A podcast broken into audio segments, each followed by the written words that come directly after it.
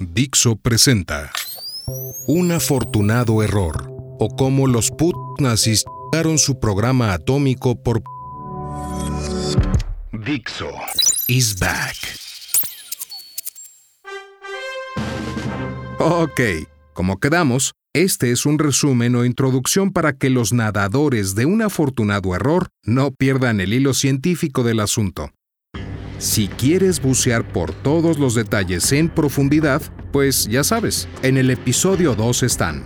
Y si esto te sobra también, y preferirías surfear a lo largo del relato sin tantas explicaciones científicas, tendrás que pasar al 3, disponible el 23 de enero de 2023, para seguir con la historia en sí.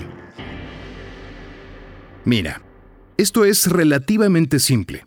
En tiempos de los nazis, y en buena parte aún hoy, solo había dos materiales explosivos para hacer la bomba atómica, el uranio 235 y el plutonio 239. Seguro que te suenan. Ocurre que no son fáciles de conseguir. Por suerte. El uranio 235 se encuentra en el uranio natural, el que sale de las minas, pero en una proporción muy, muy, muy pequeñita, apenas el 0,7%. El resto es sobre todo uranio 238, que no hace boom en condiciones normales. Pero para que el uranio 235 haga boom, de alguna manera práctica, necesitas al menos una concentración del 60%, mejor el 80%, e idealmente por encima del 90%, muy por encima de ese 0,7% que contiene el natural.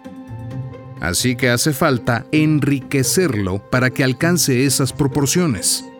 Seguro que la palabreja te suena también de las noticias, ¿eh? Uranio enriquecido, uranio empobrecido, etc. Pero resulta que enriquecer uranio para llevarlo al 60, al 80 o al 90% de uranio 235 te cuesta la vida en maquinaria, tiempo y dinero. Total, para obtener un material que no es tan gran cosa. Sí, hace boom, como hizo en Hiroshima, pero mucho menos y mucho peor que el otro, el plutonio 239, el que usaron en Nagasaki. La Alemania nazi no tenía ni la economía ni el poderío industrial para enriquecer uranio a esos niveles. Incluso los gringos, con toda su pujanza, les costó el alma purificar 64 míseros kilogramos de uranio enriquecido al 80% para la bomba de Hiroshima, que petaron con una potencia de 13 kilotones.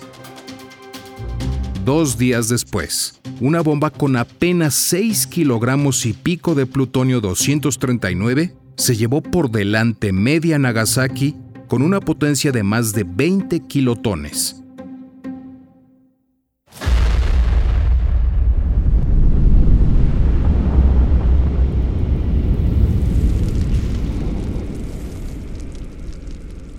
No solo eso, el plutonio es mucho más flexible, adaptativo y permite desarrollar armas futuras mucho más avanzadas.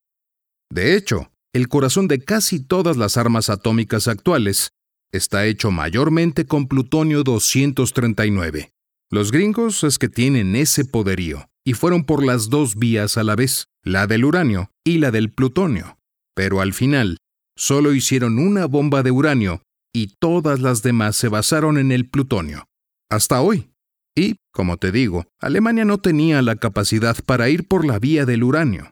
A las buenas o a las malas, su bomba tenía que ser de plutonio, de plutonio 239, o no habría bomba nazi.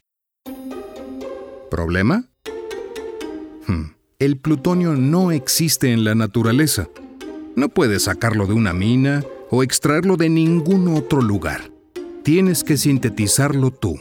Hace falta una reacción de fisión en cadena lenta que añada un neutrón a todo ese uranio 238 que no hace boom para convertirlo en ese otro plutonio 239 que sí hace mucho boom. Solo hay una manera de hacer esto en las cantidades necesarias, con un reactor nuclear. No hay otro modo. Puede ser todo lo primitivo que quieras. puede ser todo lo simple o complejo que puedas imaginar. Pero si necesitas plutonio, necesitas un reactor. Y, como ya habíamos dicho, Alemania necesitaba plutonio para su bomba. O sea que primero necesitaba construir un reactor nuclear. Los reactores nucleares, además de uranio y eso, necesitan grandes cantidades de otra sustancia esencial, el moderador neutrónico. Si quieres la explicación detallada, me temo que vas a tener que escucharla en el episodio anterior. Aquí tan solo fíate de lo que te digo. Todos los reactores nucleares necesitan moderador. Aquellos primeros de los años 40 del siglo pasado, más.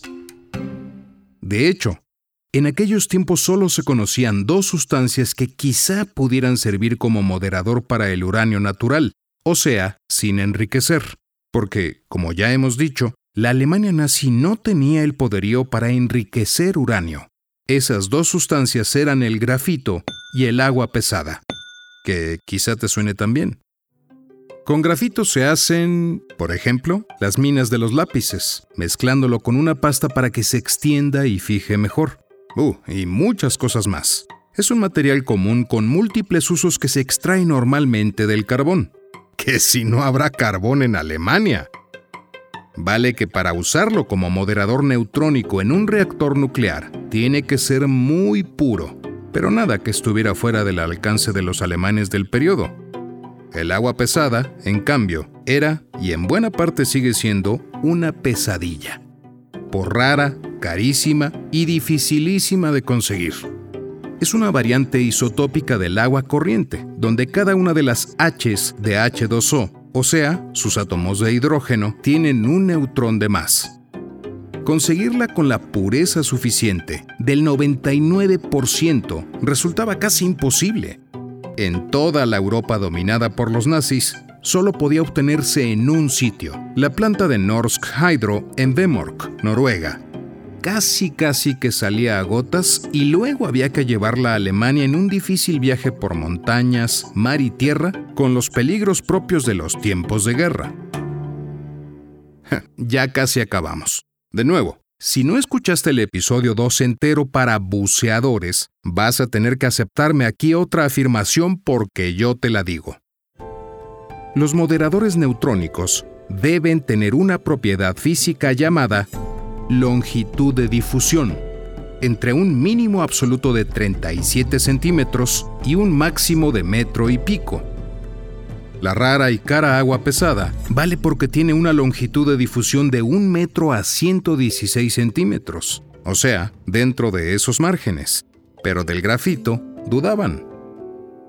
Así pues, necesitaban hacer un experimento para asegurarse un experimento absolutamente crucial y muy, muy secreto que veremos en el episodio 3.